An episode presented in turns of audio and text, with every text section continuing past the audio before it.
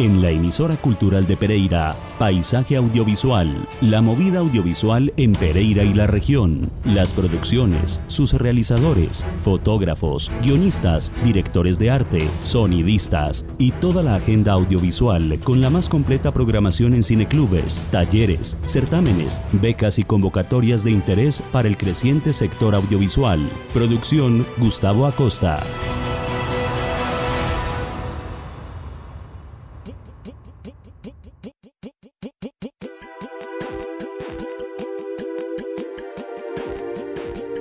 Muy buenas noches. Bienvenidos a esta nueva cita en nuestro paisaje audiovisual desde la emisora cultural de Pereira, Remigio Antonio Cañarte.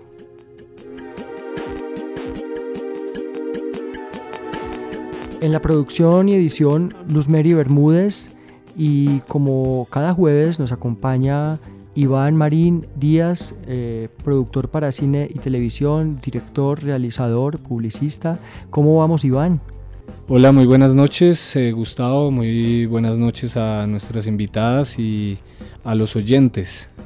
Iván, bueno, eh, estuve yo solo en cabina durante 20 largos días mientras hacías unos cubrimientos muy interesantes que nuestra audiencia pudo escuchar en nuestras dos últimas emisiones. Estuviste por fuera cubriendo la refundación de la Cinemateca y además hablando con periodistas de cine como Armando Rusi y Oscar Iván Montoya, eh, destacados en el país. Bienvenido de nuevo a esta mesa. Muchas gracias, Gustavo. O sea, me hiciste falta.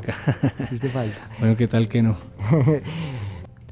Vamos a conocer entonces a nuestras invitadas porque en el día de ayer estuvimos en un evento de la Fundación Universitaria del Área Andina en el que se expusieron o proyectaron unos trabajos de grado y los productos del semillero de investigación eh, que tiene la Universidad Andina que se concretan en productos audiovisuales, en este caso fue de documental.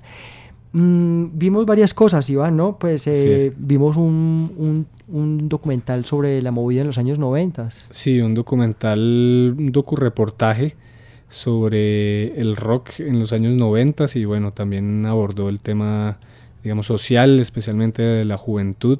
Fue como un recuento muy, es como una saga, digamos, de, de Bonanza Metalera, el documental de Carlos Rodríguez Aristizábal, obviamente es de otro ángulo, eh, en el cual pues varios personajes daban cuenta de, de, esa movida en la ciudad de Pereira, lo que sucedía en, en Pereira en cuanto al rock, eh, las bandas que, que había en ese, en ese momento, en esa década, y cómo tenían acceso esa generación a, los diferentes formatos y a los diferentes eh, géneros del rock que había en el mundo en ese momento, bueno, y en Colombia. Se presentaron también otros documentales como Cinema Nostalgia, que se trata de un, creo yo, es como un metarrelato de Cinema Paradiso de Giuseppe Tornatore, que toca el tema de un cine abandonado en Pijao, Quindío. También se presentaron unos documentales llamados Con sabor a leña, El rugby en Pereira, Jóvenes emprendedores. Eh, todo esto con la asesoría de profesores como Franklin Molano, eh, Ricardo Bustamante, y Luis, Luis Aldana. Aldana. Así es. Bien, pero entonces eh, entremos en materia al documental por el cual están nuestras invitadas aquí hoy. El documental se llama El legado de Héctor Escobar Gutiérrez, El Diablo, y está dirigido por Nicole Ramírez, quien nos acompaña aquí en cabina, al igual que Andrea Muñoz, quien es la directora de fotografía. Bienvenidas. Muchas gracias. Muchas gracias. Muy bien, este documental fue producido por eh, Fabián Salazar y tenemos entendido que esta, esto más una investigación que hay detrás es su uh, trabajo de grado, ¿verdad? Sí, ese es nuestro trabajo de grado. Bueno, señoritas, entonces antes de pasar a nuestra conversación vamos a escuchar unos minutos del el documental El legado de Héctor Escobar Gutiérrez, El Diablo. Héctor Escobar Gutiérrez considero que fue un poeta, un artista, un pensador, un personaje totalmente insoslayable dentro de la cultura eh, no solo regional, eh, sino también universal, a pesar del poco reconocimiento que aún tiene. Pero ante todo yo creo que es un personaje inclasificable por la gran cantidad de matices que rodean su vida y también su, su obra. Don Héctor Escobar fue una figura de mucho respeto para mí, porque él tuvo que vivir épocas muy difíciles en el país en los años 90, cuando solo por pensar diferente a ti te señalaban, te, trataban de asesino, te decían miles de cosas. Entonces yo creo que la mayor figura que yo tengo de él es de una persona que luchó hasta el final por sus ideales y por sus creencias. Porque a través de la poesía de Héctor está todo un mundo, ¿no? Es una cosmogonía y reúne demasiados aspectos. No solamente decir poesía por decir poesía, sino que es todo lo que el conjunto de la poesía de Héctor Escobar abarca, ¿no? En todos sus, sus, sus ámbitos. Su mundo mágico, su mundo de los símbolos, su mundo literario tan amplio, tantas facetas que tuvo. Y podríamos decir que a nivel social y profesional Héctor fue un gran poeta y un gran ocultista, eso es totalmente innegable, eso es lo que realmente representa Héctor Escobar. Es que hablar del impacto que tuvo Héctor no solo aquí, sino a nivel mundial fue, fue muy grande, porque él estuvo justo en el momento exacto, en la época exacta, en el tiempo idóneo. Ese legado y esa semilla que él sembró que está germinando hoy en día y por la cual todos estamos luchando para llevar a cabo y seguir adelante con esa manifestación, diciéndole al mundo que Él sigue presente, tanto en espíritu como en forma. Estamos en Paisaje Audiovisual en la emisora cultural de Pereira, Remigio Antonio Cañarte, Radio de Interés Público. Acaban de escuchar unos minutos del documental el legado de Héctor Escobar Gutiérrez, dirigido por Nicole Ramírez, eh, producido por Fabián Salazar y hoy tenemos a Nicole y a Andrea Muñoz, la DF de este documental. Muy bien, lo primero que hay que hacer, yo creo que hay que preguntar, señoritas, eh, comencemos con Nicole, es cómo se atraviesa este tema que es un tema de claroscuros, que hay mucha prevención, amarillismo, eh, malos entendidos y prejuicios sobre el tema del satanismo en Pereira, que paradójicamente, Iván, es uno de los tópicos culturales emblemáticos que nos sostienen en el exterior. Efectivamente, de hecho el documental da cuenta de ello. ahí aparece entre otros personajes una banda de Brasil que estaba de gira o ha girado ya varias veces aquí a, la ciudad de Pereira y en una de esas pues fueron entrevistados, cuentan ellos, la banda se llama Disgrace and Terror, eh, cuentan cómo eh, eh, escucharon del mito de, de, Héctor Escobar y fueron en busca de él, les tomó según cuentan ellos ahí cuatro horas tocando de puerta en puerta preguntando por él hasta que finalmente lo encontraron. Cuéntanos, Nicole, entonces ese tema, cómo maduró y se volvió un trabajo de grado. Sí, pues eh, inicialmente tuvimos como una asesoría de parte de Franklin Molano y él nos comentaba como acerca de diferentes personajes de la ciudad, entre esos estaba Héctor. Quisimos investigar sobre él inicialmente por el tema del satanismo, que digamos que fue lo que más nos llamó la atención porque es un rasgo no muy conocido, pero que está en la ciudad y nos conocen por ello nos reconocen como la tercera ciudad más satánica eh, de América. Entonces, llegando pues al, al tema de Héctor, eh, nos dimos cuenta en medio de la investigación de que él no solo, no solo era satanista, sino que también era poeta, era escritor y tenía como un tema filosófico alrededor de él. Entonces eso fue como lo que nos llamó a hablar de él. Es un tema muy complejo, no conseguimos patrocinios, por ejemplo, por la temática. Es, está muy llevado al amarillismo. Entonces lo tomamos con mucho respeto, no llegando al amarillismo y evidenciando todas las ramas de Héctor, que es uno de los, digamos, factores culturales que se desconoce pero hace parte de la ciudad. Increíble que mm, se haya podido recoger mucha información, es decir, cómo fue el embudo, ya que sabemos, y a mí me admiró poder volver a ver imágenes de televisión, uno puede encontrar unas en internet, pero en efecto hubo un buen trabajo de archivo. ¿Cómo fue el embudo entonces para, para decantar tantas voces? Ahorita hablamos de quienes participaron y para filtrar toda esta información.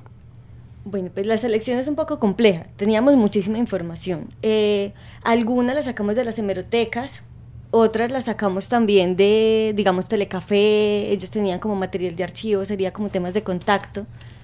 Y eh, fuera de eso, pues digamos que mm, las fuentes nos colaboraron mucho. Pensamos que iba a ser un poco más complejo eh, contactarse con ellos porque en un inicio sí nos dijeron como, si es para hablar acerca solo del satanismo de Héctor, no estamos interesados, porque se trata mucho el tema del amarillismo, pero igual nos colaboraron mucho cuando vieron el enfoque que era más que todo evidenciar el legado de él, eh, y ya pues eh, fue un poco más sencillo manejarlo. Y ya al reunir todo el material y al darle el enfoque, eh, como que fue un poquito fácil organizarlo, aunque teníamos muchísimo material, más o menos entre 10 y 14 horas. Entre las fuentes, hay muchas fuentes literarias. De, eh, eh, también nos enteramos, o por lo menos yo me enteré en el documental, que hay mucho material de Héctor Escobar eh, inédito, no ha sido editado. Y bueno, algo de eso se habla ahí también en el documental. ¿Qué tanto tuvieron ustedes o llegaron a leer de, de, Héctor? Bastante, pero sí nos comentó mucho María Victoria, ella reserva mucho su obra. Eh, fueron 42 obras inéditas. Solo hay 8 libros publicados de Héctor, o sea, es menos de. Es como el más o menos el 15% de lo de él. Conocimos parte de lo que había publicado, de la parte que no hay publicada, lo que llegamos a hablar con María Victoria, que es más bien muy poco de toda la obra que tiene Héctor y por eso se habla de la importancia.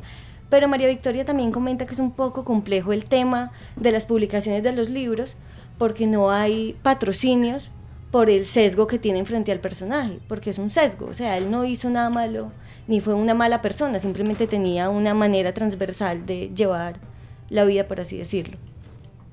Eh, en este punto entonces veo que María Victoria fue, a ver, recordémosle a la audiencia o contémosle un poco qué vimos ayer que acaban ustedes de escuchar. Acaban de escuchar a María Victoria Ilián, que es la albacea de, de la obra del diablo y que fue su compañera durante algo más de 20 años. Escuchamos a César Marín, quien ha recibido, digamos, el legado ocultista y ritualista de, de Héctor. Está Robinson Marín, grandes amigos, José Acevedo. Pero dentro de todo esto, María Victoria, ¿qué, qué papel jugó para la narración de ustedes? el, al ella tener, digamos, como tanta cercanía con Héctor, o sea, ellos se conocen desde los años 60, era la que más lo conocía de todo el grupo. Y aparte fue su pareja por 22 años. Entonces, ella también nos comentó que en medio de la investigación, que ella aportaba también a Héctor, al, él escribía y ella, por ejemplo, corregía. Eh, todos sus escritos y ella es la que tiene todos los derechos de la obra literaria de Héctor. Entonces ella como que jugó ese papel de la persona que tiene el, la, la, parte literaria, que lo conoce y que aparte trabajó junto con él toda esa parte. Como lo comentamos al eh, principio del programa, también nos acompaña Andrea Muñoz, la directora de fotografía. Andrea, ¿cómo fue tu vinculación al equipo de trabajo? Bueno, hola para todos los que nos están escuchando. Cuando yo llegué al equipo de trabajo fue de una manera muy chistosa porque me encuentro a mis amigos en la universidad preocupados me comentan que no tenían patrocinadores, que sin patrocinadores no tenían como pagarle a alguien para que les ayudara a grabar, para que les ayudara a editar y hacer un montón de cosas que requiere una producción. Y yo en ese momento también estaba en mi tesis y yo digo, no, yo sé que es estar en una tesis y que es estar embalado, vamos a ir a hacer cámara. Y anteriormente alguien más les había ayudado, pero no había dado como unos parámetros y poner ciertas reglas al momento de hacer los planos. Entonces Nicole me dice a mí, André, sé directora de fotografía, dinos qué planos tú nos propones y si de pronto un día tú no nos puedes ayudar a grabar, nosotros lo grabamos, pero siempre bajo lo que tú digas. Entonces obviamente yo empecé a analizar la investigación, a preguntarles muchísimas cosas, nos contaron, yo di mis propuestas y la mayor parte del documental pues fueron de los planos que, que realicé. La ciudad de Pereira es inseparable de Héctor Escobar y Héctor Escobar de la ciudad. Narrar la ciudad visualmente pues siempre implica un, un reto, ¿no es cierto? Para la directora de fotografía cuando se empieza pues ya a enfrentar a los encuadres, a construir los planos y todo. Eh, ¿Cómo fue este, este aspecto entonces de buscar la ciudad, eh, los, los, lugares emblemáticos por donde se mueven los discípulos de Héctor? Cuéntanos un poco de lo que vimos ayer en esta muestra. Bueno, en cuanto a cómo narrar, uno tiene que saber muy bien qué es lo que se está mostrando en cuadro. Entonces ahí hay muchos planos generales en donde el espectador siempre va a sentirse y va a entrar en contexto en qué es lo que está viendo. Después como este tema trae, digamos, todos estos símbolos, eh, había que representarlos de una manera muy detallada, entonces después de los planos generales nos íbamos a unos planos detalles para que la gente viera con toda la perfección cómo son los detalles de los monumentos que hay en la casa, cómo eran los libros, exactamente qué título tenían, y generalmente se hacían unos paneos que fuera una mirada como si el espectador estuviera en la casa y mirara de un lado a otro y entendiera muy bien todo lo que estaba sucediendo. ¿Conocías tú antes la figura de Héctor Escobar, antes de ingresar al grupo? Para nada. Por ejemplo, yo soy de Cartago, entonces al viajar todos los días a Pereira, pues uno se atreve primero a un departamento nuevo, una cultura nueva, y llega mi amiga y me dice, vamos a grabar sobre el legado del diablo, el Papa Negro colombiano, y yo, ¿qué? ¿Qué es esto? ¿Esto existe? ¿Quién es Héctor Escobar? Y obviamente fue muy valioso para mí eh, recibir toda esa investigación y darme cuenta de esto. Excelente. Estamos en Paisaje Audiovisual en la emisora cultural de Pereira para la audiencia que acaba de llegar a la sintonía. Queremos que se queden porque estamos hablando hoy con Nicole Ramírez y Andrea Muñoz, directora y directora de fotografía de El legado de Héctor Escobar Gutiérrez El Diablo, documental que no deja sorprenderme que se haya hecho en la entraña de la Universidad Fundación Universitaria del Área Andina. No me sorprende, eh, puesto que tiene una facultad de comunicación evidentemente, pero quiero, no deja de sorprenderme un poco por lo que se dijo allá en el mismo auditorio. La universidad nunca puso una traba temáticamente hablando, eh, Nicole. Jamás. O sea, nosotros comentamos que era lo que queríamos hacer y lo avalaron inmediatamente. Empezando con que ya Franklin conocía al personaje. Entonces él como que en parte lo admiraba y él fue el que, digamos que nos defendió por ese lado. El profesor Franklin, Molano. que fue asesor de ustedes en este trabajo. Sí, inicialmente él fue asesor en el trabajo, entonces él fue el que nos dijo como, este personaje está, es de la ciudad, no lo reconocemos. Yo no sabía, no tenía la menor idea de quién era Héctor Escobar y me llamó mucho la atención su historia. Y la universidad en ningún momento dijo no. Eh, abiertamente nos dejaron trabajar con él desde el enfoque que le quisiéramos dar. Después lo, el enfoque es eh, retomado por eh, Ricardo Bustamante, me refiero al, al enfoque pedagógico, el trabajo con ustedes. ¿Cómo fue ese trabajo ahí con el profesor? Sí, fue con él y con Luis Roberto Aldana. Eh, los dos, digamos que trabajaron de la mano y nos ayudaron mucho en, en, todo el proceso. Más que todo en el enfoque, digamos que lo trabajó Aldana. Él fue el que nos dijo como, bueno, revisen qué se ha hecho sobre Héctor y nos dimos cuenta de que satanismo había muchísimo. A él lo reconocían era por Papa Negro, no lo reconocían por poeta y por todo el legado que dejó. Entonces eso fue lo que quisimos evidenciar, todo lo que él había dejado. Vamos a hacer una pausa para que volvamos a asomarnos unos minutos más al, a este documental presentado el día de ayer en la Fundación Universitaria del Área Andina, el legado de Héctor Escobar Gutiérrez, y ya regresamos con nuestras invitadas, no se muevan. Héctor Escobar Gutiérrez, hombre intelectual y autodidacta, escritor, poeta y sonetista que nació en Pereira el 11 de junio de 1941 y murió el 18 de octubre de 2014. Autoproclamado y conocido Papa Negro en 1967. Fundador del Santuario Tántrico de Sudamérica en 1968. Con ocho libros publicados y alrededor de 42 obras inéditas, es considerado uno de los mejores poetas a nivel regional y nacional, con el reconocimiento de ciudadano emérito de Pereira un hombre conocido y seguido por muchos, dejando a su paso un amplio legado literario, legado cultural, legado musical, legado artístico y un gran legado esotérico. Fatum, he visto y oído tantas cosas que ya el ojo me duele y el tímpano se resiste a transmitir los sonidos.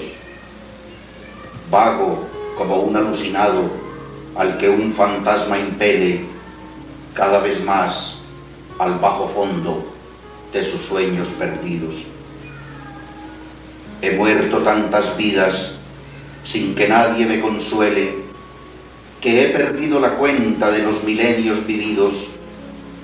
He renacido tantas veces que la muerte me repele y nunca he caminado por los senderos florecidos. Jamás he contemplado el luminar de la esperanza. Mi destino ha sido un luto de tiniebla que avanza sin que nunca se aleje de mí el negror de la sombra. Soy un muerto que flota, tan solo un muerto apenas, el efímero hálito de una entidad que no se nombra, un poseído que arrastra por siempre sus cadenas.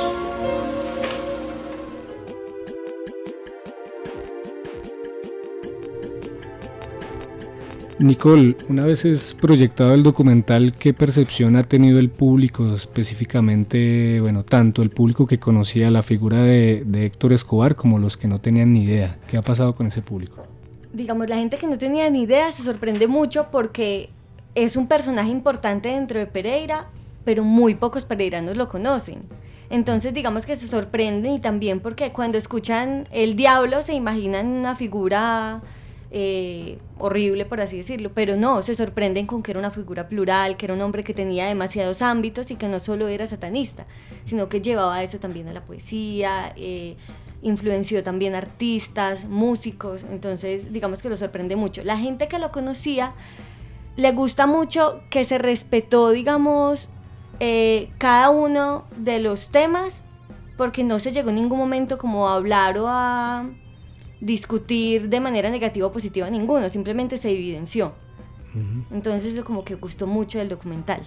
En efecto, sí, es una de las más bellas conclusiones de este documental que vimos y es cómo la influencia es creciente, en bandas de rock de afuera, de, de adentro también, ahí también se, entrevistan a Héctor, el de Luciferian, pero que bandas del exterior estuvieran también en esa jugada en la pintura y algo que me y, también admiró y creo que yo ya más o menos había en ciertos contextos hablado de ello, es también el legado filosófico, porque sabemos que entre los textos inéditos que dejó Héctor Escobar hay unos libros con un acentuado tono filosófico y este personaje que ustedes entrevistan en su documental, el profesor Alfredo Abad, deja muy claro esa parte.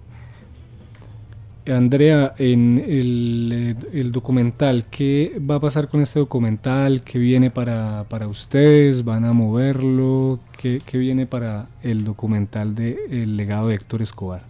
Bueno, la idea con el documental primero es como empezarlo a enviarlo a festivales, ¿cierto? Enviarlo a festivales, empezar a que eh, diferentes públicos se dé cuenta de estas nuevas historias y no empezar primero en la televisión porque pues uno de los requisitos de los festivales es no mostrarlo en ningún lado. Y después empezar a hacer muestras, se quiere hacer una muestra en el Parnaso, ves, aún se está cuadrando la fecha y en cualquier sitio que nos presten en el establecimiento, que seamos bienvenidos.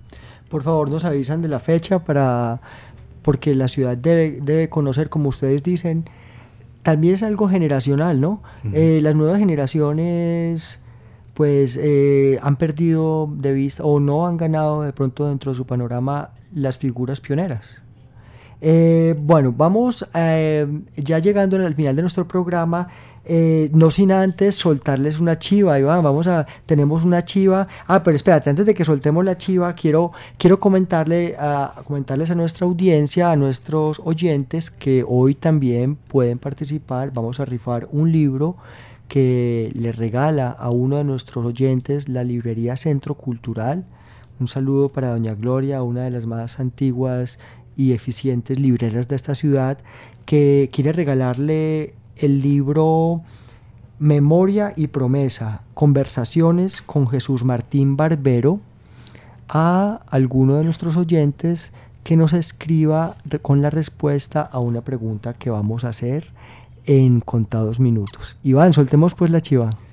Bueno, tenemos aquí los resultados de la convocatoria de estímulos de la Secretaría de Cultura En lo que a nosotros nos compete, pues el tema es eh, de en la categoría de documental y de ficción. El día de ayer eh, se hizo lectura en, en, la Secretaría de Cultura, en el Centro Cultural Luz y Tejada, de los veredictos que asignan estas dos becas, ¿no? Exactamente. Entonces, eh, en la categoría de ficción ganó la productora o colectivo Bloody Shotgun, eh, liderado por John James Gutiérrez, que nos acompañó aquí en cabina. Eh, también por Ana María Núñez, Andrés Rivera y Santiago Felipe Kenwan. ¿El nombre del proyecto? El nombre del proyecto efectivamente se llama Memorias de un Ciudadano de Bien. Suena muy bien. Vamos a ver si este proyecto sigue por la línea que tuvimos acá de John James del cine negro o quién sabe qué nos traerán.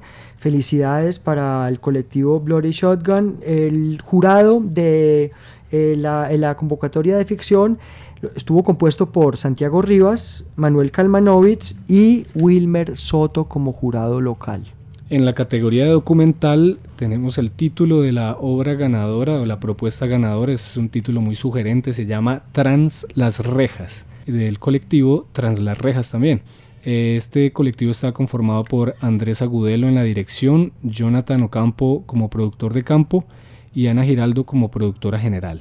Los jurados de esta beca para documental fueron Margarita Martínez, Diego García y el jurado local John Wilson Ospina. Vale la pena mencionar que el jurado eh, hizo una mención especial, valga decir que es solo mención especial, no, no hay dinero. No hay dinero a esta mención, eh, al proyecto Postales Borrosas del Tiempo de Lluvia Producciones. Estamos muy contentos en cuerpo ajeno, porque es que quienes ganan esta beca de estímulos están abriendo con mucho perrenque el camino a la cinematografía y la narración en cine y televisión desde Pereira para el mundo.